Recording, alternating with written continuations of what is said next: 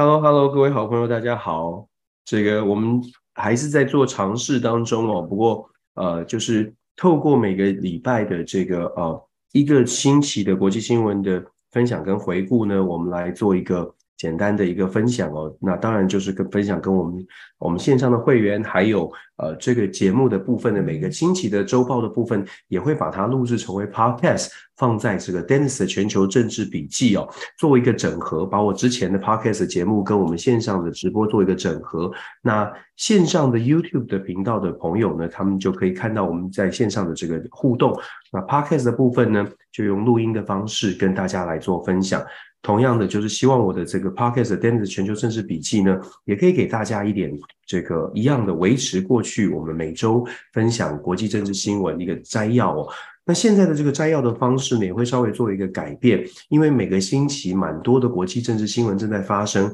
所以我还是会全面的把它做一个同整式的分享。所以呃，大家给我一点回馈跟建议哦。我们来赶快的来分享一下这个礼拜，我觉得我看到了哪些重要的国际新闻呢？我们先从美国开始说，因为我们就基本上，因为以西方媒体的报道的方式的话，就是美国是还是报道的重点了。但是因为美国的外交政策，因为美国的这个触角很广哦，所以还是一样这个啊。这个美国讨讨论美国基本上也是谈从国际的方向方向来谈，不会是专注于美国内政，请大家放心哦。那从美国开始谈呢，其实这个礼拜有很多消息值得大家来关注。第一个部分呢是美国。众议院呢，在这个礼拜呢，有通过所谓的国际团结法案。这个国际团结法案对于台湾来说，它很重要。重要的原因是因为在这个国际团结法案当中呢，它把联合国的二七五八号决议文稍微做了重新的诠释哦。啊，当对美国的角度而言呢，它是比较清楚的讲。那对于台湾或者对于世界来说，诶，这个政治性的意涵就比较大了。因为它在二七五八的这个决议文当中呢，这个呃。基本上，美方现在国由众议院通过的这个法案，它的定义是二七五八号决议文只解只解决了当年的中国代表权的问题。并没有讨论所谓的台湾是否属于中国，那他把这个题目比较清楚的来切分哦。那当然，这个切分它的意义就是政，我们说了它的政治意义呢，就是说对于过去呢，大家都认为说，哎，中国所强调的，北京当局强调的是台湾是中国的一部分，这个不需要讨论。但是美方的这个二七五八决议文的重新定义，基本上就是认为说，现在符合国际上面的现实的部分是。台湾的问题呢，还是呃不，至少不是在二七五八当中有做这个呃诠释的，所以把它拉出来。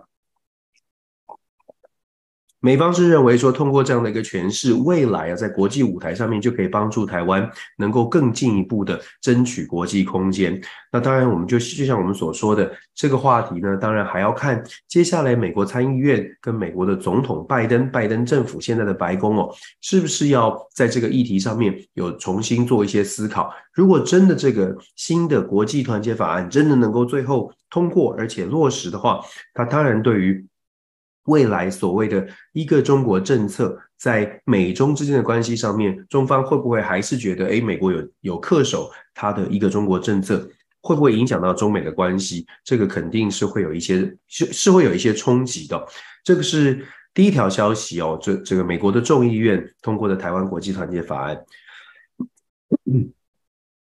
不过，这个台湾团结台湾台湾国际团结法案既然跟台湾有关，我们就来谈这个礼拜呢，美国的这个军援案哦，美国的白宫通过了一项这个军援，这个军援呢是三点四五亿，根据这个美国的报道哦，三点四五亿的军援。三点四五亿的军援，大家会觉得很多。我们先说，今年五月份的时候呢，其实 Bloomberg 就是彭博社的报道就已经先点出来，美国的国这个行政单位，也就是白宫正在考虑要给一笔五亿到五点五亿的这个军援。这个军援是什么意思呢？去年啊年底的时候，美国的国会通过的年度的国防预算当中呢，就已经年度的国防授权法案，就是每年的所谓的 NDAA。那每年的国防授权法案当中呢，就有针对这个呃总统的直接的权利哦，国防授权法案当中有授予总统，就是拜登总统一个 Presidential Drawdown Authority。常常听我们频道的朋友看，大概都已经听过这个词，听了很多次了。总统直接授权，他不需要透过再再透过其他的法法律的这个程序，他可以很快速的把军事的设备跟军事的武器，呃，传到呃送到盟友那边哦。那这个这个方式呢，其实已经帮助乌克兰非常多。Drawdown Authority 它所它可以运用的武器设备是来自于美国美军现有的库存，所以它速度可以很快，它不需要下 order 给军火商，不需要再重新制作，就是直接的从美军当中美军的库存里面拿出来给给盟友。可是我们刚刚说了，彭博社在今年五月，应该是五月五号的时候有一则报道，讲的是呢美呃白白宫。呃，在考虑的是大概给五亿哦，甚至是更多。那现在看起来呢，是做出一些调整，三点四五亿内容是不会公布的，因为它并不是一个军售案，它是个军援。那三点四五亿的内容哦，一般预料哦，它主要是以防卫还有所谓的训练跟教育为主。那其中防卫的武器呢，大家会觉得呃，大家这个目前在猜测，根据媒体的猜测，应该是会给 main pads，main pads，MANPAD 哦。呃，加 S 吧，给的给的这个 main pads 啊，是指人可携式的、可携式的地对空的这个武器的系统哦。大家可能这样讲没有什么概念，给大家一个画面形容一下。就是你看到电影当中拿那个多转多管的这种火箭炮，可以从人的从地面上去攻击那个打过来的直升机或者是战斗机哦，那个就是可吸式的防空武器，就是 man pad。那基本上呢，这个 man pad 有没有防御的效果？当然有，因为在乌克兰也有使用过，所以美国呢现在看起来还是一样的。维持他们所强调的，要帮助台湾打造更强的这个不对称的战力哦。这个不对称战力啊，基本上就是呃美国现在的原则。所以接接下来，不管是军援或者是军售，大概都会采取这样的一个这样的一个方向来前进。那只是我们之前有跟大家提到了，台湾自己要什么样的国防设备哦？如果美国有这样的一个不对称战力的构想，当然很好，当然也觉得诶，这是一个建议。可是台湾自己哦，有没有自己的国防的想定跟国防的想法？这个是台湾要去思考的问题。所以这个礼拜呢，有一个军援案，那当然很快速的，通因为这个速度很快，所以军援很快就会到台湾。讲了军演，我们就来讲美国这个礼拜的军事上面的一些安排哦。这个礼拜的军事新闻，美方的部分呢，其实很多的呃重点呢是在太平洋上。为什么这么说？这个礼拜有谈到，在美方在关岛呢，打算要建置新的三百六十度的一个防空的系统哦。关岛本来就有萨德，萨德飞弹防空系统是专门抓在空中抓这个弹道飞弹的，把它击落，避免了这个飞弹飞到美国本土。那现在呢，要加加购，就是加制呢，添加部署所谓的防空飞弹系统，甚至这个防空飞弹系统呢，是可以涵盖的范围会更大。就说关岛是在第二岛链，如果看地图，在第二岛链，为什么要这么做呢？基本上它就是要防止在印太地区发生什么样的冲突哦。那我们不只是谈在关岛会有新的防空飞弹部署，事实上我们之前也说过了，在关岛呢，美军的海呃海军陆战队就是 Marine Corps。美国的海军陆战队事实上它是非常的这个呃有战斗力的。美国的 Marine Corps 即将在关岛呢也部署第一个正式部署第一个在海外的所谓的一个海呃海军陆战队的基地哦。根据这个呃基地的这个主管呢，应该是个少将阶哦，他的说法呢是说在这里呢会有新的新成军的这个沿海骑兵骑兵团或者是骑兵旅。这个沿海骑兵团呢，美国本来本来本来美国目前的计划呢是会建制三支，就是呃测试性的小规模的机动性高的，比原来的步兵旅呢步兵团大概是三四千人，这个沿海步兵旅大概它的规模会建制会更小一点，大概在两千八百人到三千五百人之间哦。为什么要这么做呢？就像我们说的，机动性要更高。目前三支沿海步兵旅按照美军的规划。一个呢会在日本的冲绳，另外一个就在关岛，再来呢还有另外一个沿海步兵旅会建制在夏威夷。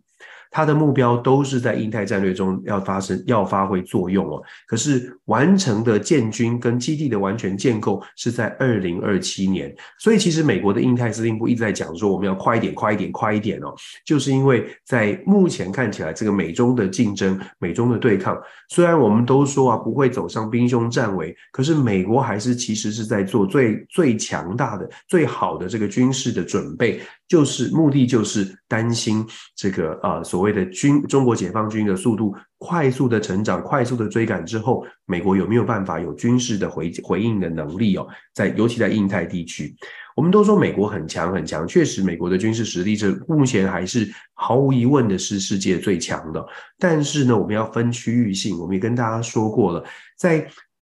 打仗啊，最关键的不是这个。呃，大家的武器最最先进，谁的武器最先进？因为再先进的武器打一发可能就打出去了。其实最重要的是打仗是后勤，打后勤哦。真正在准备所谓的战争，他准备的会是后勤补给，粮草是很重要的。那我们讲后勤哦，当然包包括了武器的后这个继续的数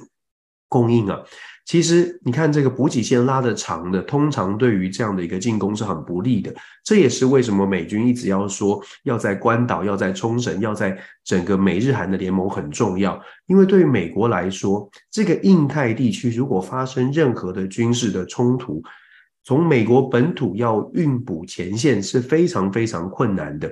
这也这就是我们在讲的。最近的这个动作呢，都是在强调在亚太地区、在印太地区的盟友要非常紧密的连结。从北边的美美日呃美日韩三国的联盟，到南边的所谓的 AUKUS 澳洲，甚至美国的这个礼拜还公开的说欢迎纽西兰也加入。不过纽西兰是说好像短期之内还没有这个考量哦。总而言之，整个军事的部署呢，从这个礼拜的新闻可以再次的看到，军事的部署呢是在整个呃。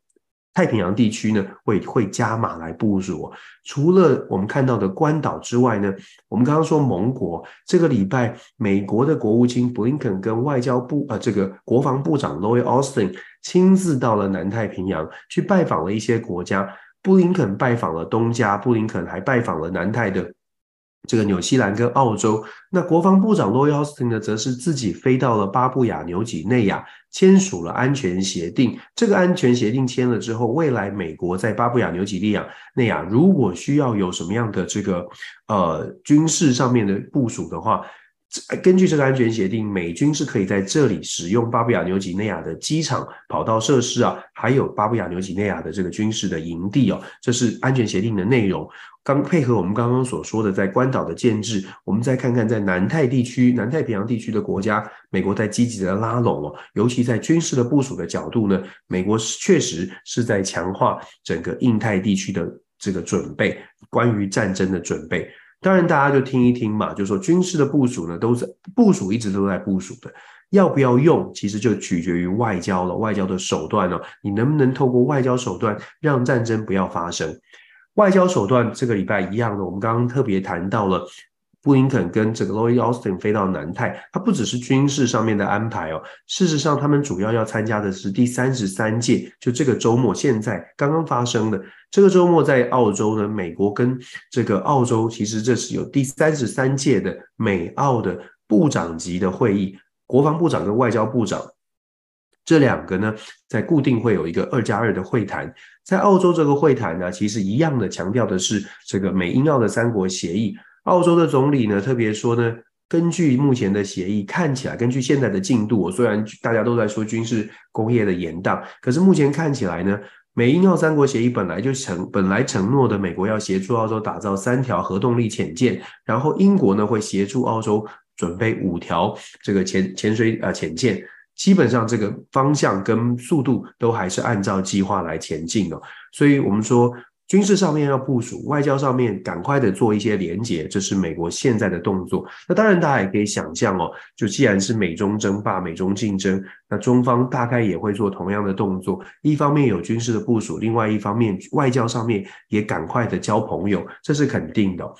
再来，我们说谈完外交，我们就来谈一下，既然谈到外交，美国在南太的一些部署哦。其实呢，美国在整个呃整个这个世界啊，还有其他的一个大动作。这个礼拜，这个星期四，美国的国安顾问 Jack Sullivan 他自己飞到了以特使的身份代表拜登总统，飞到了哪里？飞到了沙乌地阿拉伯。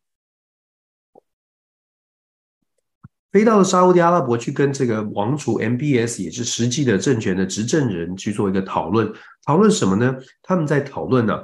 根据纽约呃纽这个 New York Times 专栏作家 Thomas Freeman 他写的非常巨细靡遗哦。这个 Sullivan 的这个访问呢，其实牵涉了四个国家、四个地方啊，至少。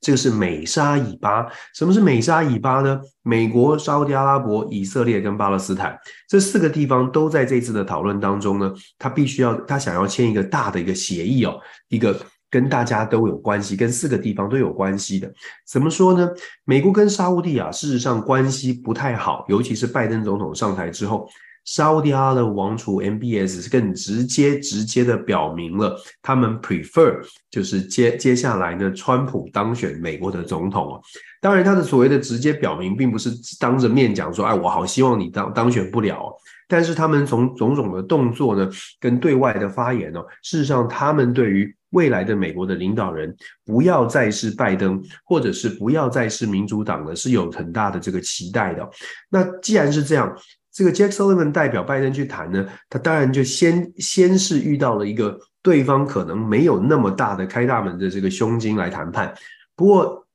既然要去谈，手上当然要谈，那要带一些筹码。杰克逊可能带的筹码就是沙乌地阿拉伯最想要的所谓的安全协议。沙乌地阿拉伯想要从美国得到什么呢？沙乌地阿拉伯想要从美国得到安全保障。这个安全保障啊，最最好最好，对于沙国来说，最好的安全保障。就是美国愿意跟沙乌地阿拉伯签下所谓的共同防御条约，或者某种程度的强化的安全保障，保障沙乌地阿拉伯不会受到伊朗的攻击。那当然，对于沙国来说，像是北约级的，或者是美韩美日的这种安全协定，是沙国最希望的。那么，沙乌地阿拉伯如果没有办法得到这种安全共同安全防御的条约呢？至少沙乌地阿拉伯想要从美国得到这个军售呢，是必须要是最先进的武器。对沙国来说，大家可以想象哦，钱不是问题，但是有的时候钱呢，不见得买得到东西。比如说美国的军售，它并不是因为有钱它就会卖，它还是会看整个国际的局势跟符不符合美国的利益。如果这个国家跟美国的关系很远很远了，卖你太先进的武器其实是有危险的。所以对沙乌地阿拉伯来说，透过这个美国的良好的，如果关系可以良好，他们期待的是可以得到更先进的武器哦。安全安全条约、先进武器，然后再者呢，沙特阿拉伯其实也希望，因为伊朗在发展核子核子计划，所以沙特阿拉伯其实也希望自己能够发展核子武核子计划，但是要得到美国的同意，可能有一些条件的限制，譬如说，它整个核武发展的过程是由美国来配合，甚至是监管的。那这是沙乌地阿拉伯的期待，美国要什么呢？美国其实要的是整个中东地区的稳定，避免美国又要再投入大量的军事的力量哦。所以美国期待的是沙乌地阿拉伯，你必须要跟以色列来进行两，要跟以色列的关系正常化。这几年我们已经看到了，已经开始有所突破了，跟以色列的关系的沙，美国要求沙乌地要跟以色列的关系正常化。美国也要求沙乌地阿拉伯跟中国的关系要保持距离。我们大家如果记得的话，沙乌地阿拉伯之前呢跟中国有达成一些协议，中国大陆有达成协议，甚至有考虑说，哎，这个跟中国的这个交易卖油啊，什么交易要用人民币计价，这个在看在美国眼中呢，都是走得太近了。美国，所以美国要求，第一，沙乌地阿拉伯要保持跟中国的距离；第二，沙乌地阿拉伯呢要能够跟以色列关系要修补，要正常化。为什么美国这样说？我们刚刚说了美沙以巴，为什么美国这样做呢？我们之前这个礼拜也跟大家分享过以色列的一些种种的呃状况，我们等一下也会稍微谈一下。不过重点是在于美国跟以色列之间的关系啊，现在想要道德只用道德劝说，好像改变不了以色列的行为，所以美国现在想的是透过跟沙乌地阿拉伯的关系来改变以色列的行为。这怎么说呢？这大家如果要大家知道，我就说以色列它是一个犹太国家啊，犹太教、犹太犹太国家。以色列跟沙乌地阿拉伯基本上呢，它除了这个所谓的国际国际关系上面的一些冲突，可能潜在冲突跟不一致之外，更最根本、最根本的问题是沙乌地阿拉伯的这个这个所谓的穆斯林穆斯林教跟以色列的犹太教。这两个宗教、这两个信仰跟意识形态是有冲突的。在这种情况之下，以色列跟沙乌地阿拉伯的关系如果能够修补，代表的是这两个宗教、这两个根本不同的、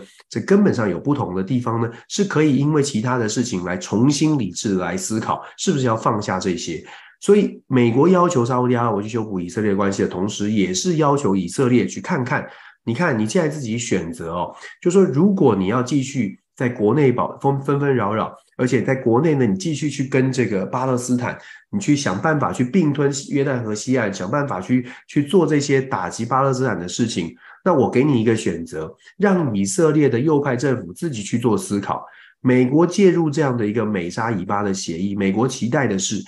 给以色列一个选择，以色列，如果你愿意接受我们的协议，那么你就有可能改善长期以来跟沙乌地阿拉伯的关系，改善这个关系有助于你的国家安全，你就不用再担心跟伊跟伊朗在在打交道的时候，可能沙乌地阿拉伯也在背后捅刀。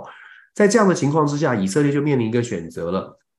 以色列你要选择透过美国这个协议跟沙乌地阿拉伯变成可以接受的关系，变成比较平稳。还是你不要接受这个协议，你继续跟巴勒斯坦继续吵，继续吵，继续吵，但然后你放弃跟沙这跟跟沙乌地阿拉伯有变有拉近关系的机会，就是你要选，就是选择跟沙乌地阿拉伯更更广大的和和平的契机等在前面，还是你要继续就是想办法要把巴勒斯坦完全的并吞，达成你的所谓的这个呃以色列完全占据约旦河西岸，做这样的选择哦。如果说以色列愿意回到所谓的两国协议，就是跟基本上的概念，就是跟巴勒斯坦这个和平相处，不要再设新的什么屯垦区，不要再去去想说是约旦河西岸的土地，你要把它并吞回来，那么你就可以透过美国的这个帮忙呢，跟沙乌地阿拉伯所代表的穆斯林世界可以好好的相处，让你的国家更加的稳定，这是美国在在盘算的。那对于巴勒斯坦，我们刚刚说了美沙以巴啊，对巴勒斯坦的巴勒斯坦就比较像是被动的接受美方，就是看着美方怎么样来协调，然后巴勒斯坦是不是能够接受这样的一个 deal。巴勒斯坦其实相对来说，它就比较弱势，因为它现在就是受到巴以色列的这个攻击。那巴勒斯坦其实更大的问题，也是这个这个巴以美沙以巴的协议一个很大的挑战，在于巴勒斯坦呢，现在自己本身就没有一个非常团结的，基本上巴勒斯坦的这个领导的阶层也领导的团队啊，也是一个比较散沙的，就是有不同的派系啊。巴勒斯坦在本身没有一个完全团结的这个一致的想法的时候呢，美美国、沙乌地阿拉伯跟以色列不管签下什么协议。巴勒斯坦是不是接受？那巴勒斯坦不同的派系，当然内部可以想象有鹰派、有鸽派。有鹰派觉得说不行，我们也要把它打回来，我们也要把我们被占领的以色列人现在已经有很多屯垦区，我们也要去把它打回来。我们承受了这么多，我们为什么现在就要吞下来？如果巴勒斯坦自己内部的团结不够不够一致，巴勒斯坦不愿意接受这个美国的协调的所谓的美沙以巴的协议哦，事实上美国再努力也没用。那这就是我们所说的，美国在这个礼拜呢，Jack Sullivan 有做这样的一个外交斡旋，能不能成功啊？那真的就是要取决于大家是不是都对于现在这个好处觉得，诶，我得到的够多，然后我得到的足以弥补我所损失的，或者说，诶，我觉得这个 deal 还不错。沙乌地阿拉伯其实现在，我们之前有跟大家说过，沙乌地阿拉伯现在占据的这个国际的影响力会越越变变大了。它其实手上的筹码也变多，因为你看，还有国际能源的价格，现最近又在上涨了。油价在他的手中，对于沙乌沙乌地阿拉伯来说，我们换个角度来说来想，如果我是 MBS，如果我我看着拜登的这个二零二四的大选，如果我觉得拜登不见得会选上。那我要不要在这个时候接受这个协议？因为这个协议是美国要求我做很多，我得到这个安全协议，我可以得到一些安全协议，我可能得到一些军购案。可是如果我是 MBS，我可能也会想，明年、明年、明年再来谈。明年拜登可能到了二零二四年的这个时候，二零二四年十一月要选举，到了二零二四年的七八月的时候，拜登可能他为了选情，他要谈，他要给我更好的 deal。或者是说，到了后年，二零二五年一月，也许我的好朋友这个这个呃，川普就当选了，那我要不要现在就打拿下这个协议呢？只要短期之内我知道伊朗不要有作乱就可以了。所以其实我们刚刚说的美沙以巴这个协议是美国的拜登政府提出来他的一个想法，但是呢，这些国家是不是我们讲的很理想是这样哦？可是这些国家会不会自己主动的就说哦好套进这个位置，觉得哦好像好像真的很有道理？其实我们常常说换位思考就会心就会发现。国家的利益，它不见得是美国觉得说，哎，这个符合你国家利益，他就他就会接受啊。各个国家它的考量可能不见得这么这么符合美国的期待。我想这个是我们可以啊接下来可以观察的。当然了，这个按照美国的想象呢，这个美沙以巴协议如果能够成功的话，那那中东整个整个这个中东北非地区可能就会稍微的太平一些，然后美国也继续扮演它的角色，但是。我必须说啊，这个也是非常的理想的，这个变化其实是蛮大的，变化其实是蛮大的。好了，我们谈以美国就已经谈得非常多了，我们接下来把这个焦点呢转到我们身边的亚洲，亚洲来哦。其实刚刚已经谈到亚洲，谈到台海的局势哦。其实亚洲这个礼拜也有一些消息，柬埔寨，我们就先先说柬埔寨吧。柬埔寨有选举，上个周末的选举选完之后呢，真的不出意料哦，这个老的这个呃总。统治人韩森总理哦，他觉得下他决定要下台了，可是他的下台方式就像大家想象的，他的下台就是把他的位置传给了洪马奈，就是他的儿子，传给他的儿子呢，大家可以想象的是，这这个政策不会有太大的改变的。有人说，哎，红马在受过西方的教育，会不会比较民主？其实以美这个柬埔寨的状况哦，不管你受什么教育，大概都还是会回归到这样的一个体制，就是柬埔寨的洪森所带领的这个体制，基本上就算他不反西方，他也是比较亲中方，这是毫无疑问的。所以以柬埔寨的状况呢，未来的整个柬埔寨会有什么太大的改变？大概不会，因为父传子，子会继续继承父的这个路线，不会太大改变。倒是这个礼拜的新闻当中有特别强调，我们刚刚说了美国跟中国现在的竞争了。柬埔寨呢，这个礼拜有一个新闻，其实已经长蛮长一段时间了。柬埔寨有一个军港叫做云朗军事基地，这个是在中方的帮助下建造的。按照柬埔寨的宪法呢，照理来说，柬埔寨是不接受任何的外国的军队到柬埔寨来的。可是军中国帮助起这个建造的这个云朗军事基地呢，按照卫星的呃情报显示呢，这个云朗军事军事基地是可以停靠航空母舰的。那我们知道柬埔寨没有嘛？那停靠可以停靠航空母舰，显然就有其他的考量。那中国跟柬埔寨呢，当然有达成某种协议。柬方的说法呢，是说，这个是作为军事交流之用，并不是要让中国设置设置军事的基地。那中方的说法呢，是说要强化中中柬之间的合作，然后要帮助柬埔寨来训练他们的这个军事呃军队哦。先姑且不论到底是不是会真的进驻，我相信影响力会很大的。中国海军接下来在这个基地，至少在这个基地范围之内呢，会有很大的影响力。这个云朗的海军基地呢，它的这个港呢，距离基本上是有非常强的战略优势，可以扼住所谓的马六甲海峡哦。我们之前都在谈说，美中的争霸在南海地区有很多的纷争哦。中国现在在南海也设置了一些军事基地，在南海的这个纷争哦。其实现在呢，我们也可以看到，透过柬埔寨，已经等于是中美的这个军事上面的准备，军事准备上面的对这个交锋呢，已经从南海延伸到更大的范围，从南海到南太平洋，中国跟所罗门签的安全协定，让美国赶快的回防南太。我们可以看到往，往这个。这个呃太平洋的方向呢，中国现在的影响力从南海延伸到南太平洋岛国。那另外往东南亚这边的方向呢，我们也可以看到，通过云朗的海军基地，中国朝着这个马六甲海峡这边往印度洋方向这边也来也在前进，来扩大它的影响力。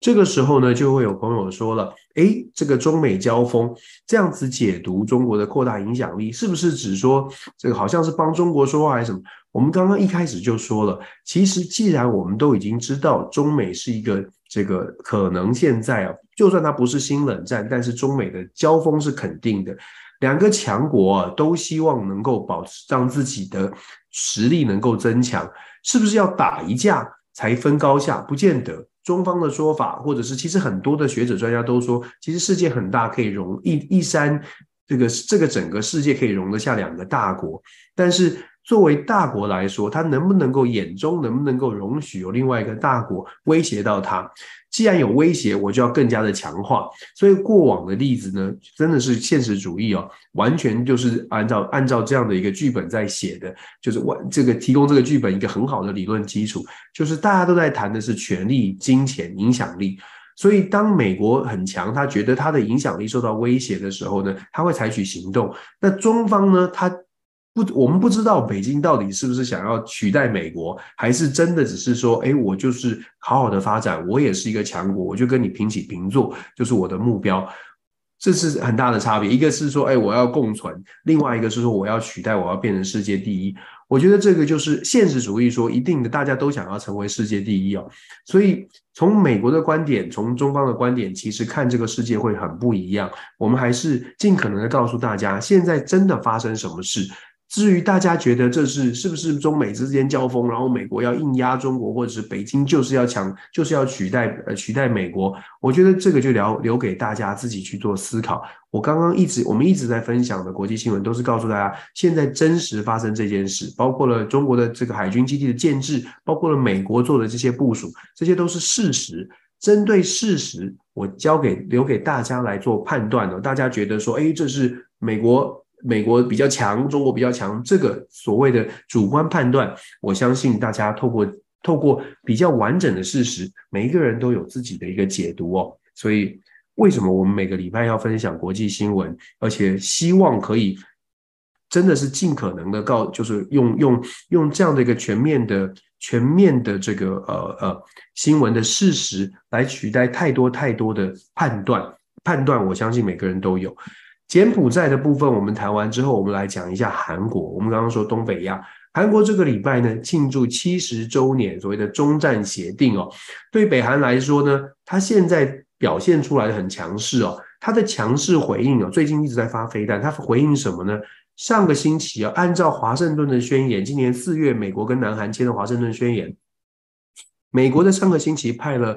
航这个潜这个核子动力潜舰，而且有具备搭载核弹头的能力的这个肯塔基号 USS Kentucky 到了韩国来停泊来停留。这个礼拜，美国又派了另外一艘核动力潜舰，叫做 Annapolis 号。那这个 Annapolis 号呢，按照媒体的说法呢，Annapolis 号虽然是核动力潜舰，但是它不搭载核子弹头。不过不管怎么说，潜舰定期的。造访韩国，这是符合华盛顿宣言。只不过这个看在北韩的眼中，当然是威胁哦。那既然是这样的，北韩就用飞弹的方式来告诉北日韩三国同盟，我有军事实力，不要轻举妄动。可是比较值得关注的是，这个星期，因为它庆祝七十周年哦，韩战的停战协议签署七十周年，一九五三年签的。七十周年，他邀请来了中国跟俄罗斯，而且金正恩在在对外的声明当中强调呢，北韩会积极的强化跟俄罗斯还有跟中国的关系，透过强化关系啊，他想要对外展现的就是告诉美日韩同盟，你有同盟，我也有同盟，你有朋友，我有朋友，而且我的朋友呢，不是。呃，不是开玩笑的，就是我的朋友都是有实力，而且我的朋友是真的敢敢敢出手、敢行动的。我想金正恩的这个军事上面告诉大家我有飞弹，外交上面告诉大家说我有朋友。我想这个会不会有吓阻的作用哦？我想多多少少是会有一些，不能说是害怕，但是总是会有忌惮。那忌惮之后的反射的行为呢？美日韩三国同盟可能至少，我觉得短期之内会比较强硬的反射，也就是说会更更加的积极部署。不过这种互相哦，这个所谓的胆小鬼游戏也好，或者是车子对撞的游戏，什么时候会有人开始转边？就是觉得哎不行，我已经快要战争了，我必须要转边。我想这个很快的，我们应该在接下来这几个月会可以来慢慢观察，会不会有胆小鬼出现，来做出一些调整。再来，我们来看一下这个呃乌二吧。乌俄战场上哦，这个礼拜的新的发新的发展呢，是乌克兰发表了发动了更新的攻势。这个攻势是朝向南方而去，就是就是乌东的南部哦，朝着乌南而而去，希望他的战略目标呢是希望能够至少打开亚速海的港口，让让乌克兰可以向从亚速海这边进行运补啊，或者是输出他们的东西，这是乌克兰的盘算。可是呢，按照现在的这这个进度，我们一直都在说，乌克兰要反攻不是不可能，但是他要投入非常多的兵力、非常多的人力物力都要都要砸进去。西方国家给的这个澳元呢？不能说不够，已经非常多了。但是，是不是真的已经足够？就是就是让乌克兰可以无限期的继续打下去，这是一个很大的挑战。那以目前的战战战争推进来看，并没有想象中的这么的顺利哦。不管我们从媒体上面，不管从各种的媒体，大概有不同的解读。可是以实际，如果大家去看那个媒体报道的进展的反攻的地图。看起来呢，进展速度还是不是那么的快，这个是我们要面对现实的部分。当然，俄罗斯也有它的挑战，因为俄罗斯呢守也守得很辛苦。因为过去这这常年这个已经超过五百天的战争，我们说俄罗斯积极的建筑壕沟防御工事，现在比较像是俄罗斯在防住乌克兰的反攻。只要乌克兰的反攻拖长，俄罗斯的盘算是反攻只要拖长了，西方国家的澳元就会开始慢慢慢慢的力量力量力量减少。毕竟大家口袋里的资源都是有限的，不是无穷尽的。那这是俄罗斯一个盘算。另外，俄罗斯在外交上面，我们在这个礼拜也一直跟大家讲，这个星期俄罗斯在圣彼得堡召开的俄罗斯跟非洲的这个高峰会。俄罗斯总统普京呢，公开的表达了，就是在粮食的短缺的危机上面，因为他们退退出了黑海协议，很清楚的，非洲国家依赖乌俄的这两国的粮食，这些国家呢会直接的遇到断粮，甚至是物价高涨的情况。所以，普丁呢公开的表示，他会向六个非洲国家提供粮食，免费的提供粮食哦。这当然是一个很好的、很大的诱因哦。这当然也是普丁的外交手段，有没有效？我相信是会有效的。对于非洲国家来说，坦白说，我们非常现实哦。对于非洲国家而言，乌俄战争你们打你，我我讲不好听的，就是你们打打你们的，但是你不要影响到我的生计。而且非洲国家有很多国家，它还是发展中国家，相对落后。对他们而言呢，能够有粮食，能够能够稳定的过上他们的生活，比什么都重要。比所谓的我们在西方国家在讲的所谓的民主价值，可能对他们来说，呃，没有办法。在至少他们也觉得好东西啊，这个民主价值自由，他们也觉得很好。可是跟吃饭这种现实的问题相比的话，非洲国家呢，会不会对于俄罗斯所提出来的免费粮食供应买单？或者是感觉，哎，我必须要接受。我想很现实的说，应该是这样哦，应该会接受，而且应该会觉得这是一个应呃必须要跟俄罗斯保持好好原好关系的原因。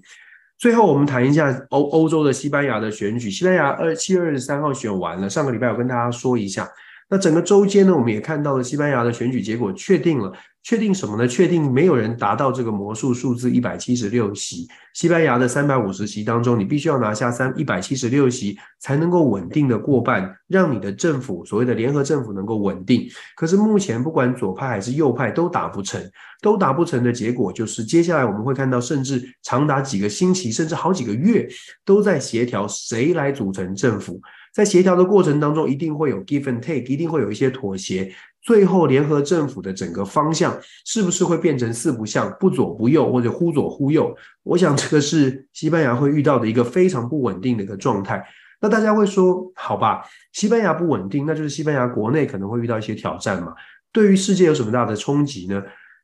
最大的问题是啊，其中一个最大的问题是，西班牙现在啊正在担任，正在要担任这个欧盟的轮值主席。接下来这几个月，我们刚刚说了，西班牙的国内。针对谁要来出任总理，联合政府如何如何如何来组成，会纷纷扰扰几个礼拜，甚至到甚至到几个月。那恰恰这半年就是这个西班牙来担任欧盟的主席，所以大家可以想象哦，为什么我们会说西班牙的这个状况变成了一个很尴尬的，就是西班牙内政根本搞不定，所以。在内部的政府都不知道是谁的情况之下，西班牙的外交要如何的投射出去？到底要往左派还是往右派？谁谁说了算？会导致整个欧盟呢，至少西班牙在担担任主席的时候，可能会让大家觉得有点有一点点无所适从。当然啦，整个欧盟的运作不是主主席说了算，只不过我们说的是对于整个欧洲的影响哦，是会有影响的，不是只是欧洲西班牙自己本身。那我们是上个礼拜有跟大家说过，西班牙的右派呢。大家觉得西班牙至少没有让极右派上任上位，至少挡住了整个所谓的右派的浪潮哦。可是我会觉得，呃，我们再继续看下去，因为西班牙虽然右派没有得到过半，可是西班牙右派选的也不差，虽然没有想象中那么好了，但西班牙右派还是有很大的影响力。欧洲国家最担心的是现在包括了乌俄战争，右派对乌俄战争相对来说比较不这么支持。当然有一例外，我们最后一个，我们等下马上就说。当然有例外，意大利就是个例外。可是呢，对于西对于西班牙的右派有可能崛起，或者是右派在欧洲可能会发生产生更大的影响力，其实欧洲很多国家是担心的，德国也担心，法国也担心，甚至是他们也担心美国是不是会变成右派。取代拜登之后呢，重新又重新把整个国际外交、国际政治的呃这个策略完全转了向。我们知道，川普总统时代哦，不稳定性、不确定很不对，不确定性很高。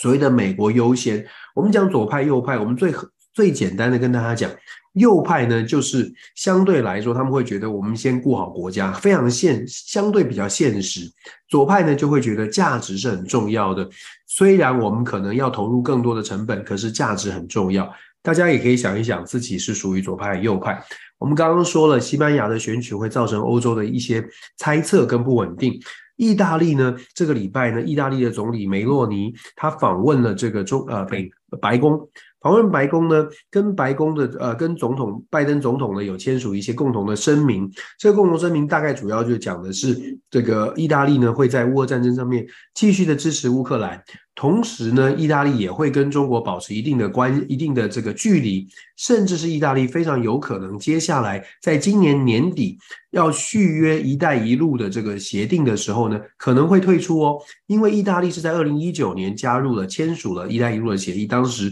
习近平还自己访问了意大利。那这个五年的期呢，是到二零二四年 为止。那因为呢，呃，意大利必须要要终止协议哦，到二零二四年三月要终止协议，必须要在三个月前提出正式的撤出。所以，意大利从现在到呃终止协议的期限就是二零二三年的十二月，剩下大概半年的时间呢，大概四五个月的时间可以思考他们要不要退出“一带一路”。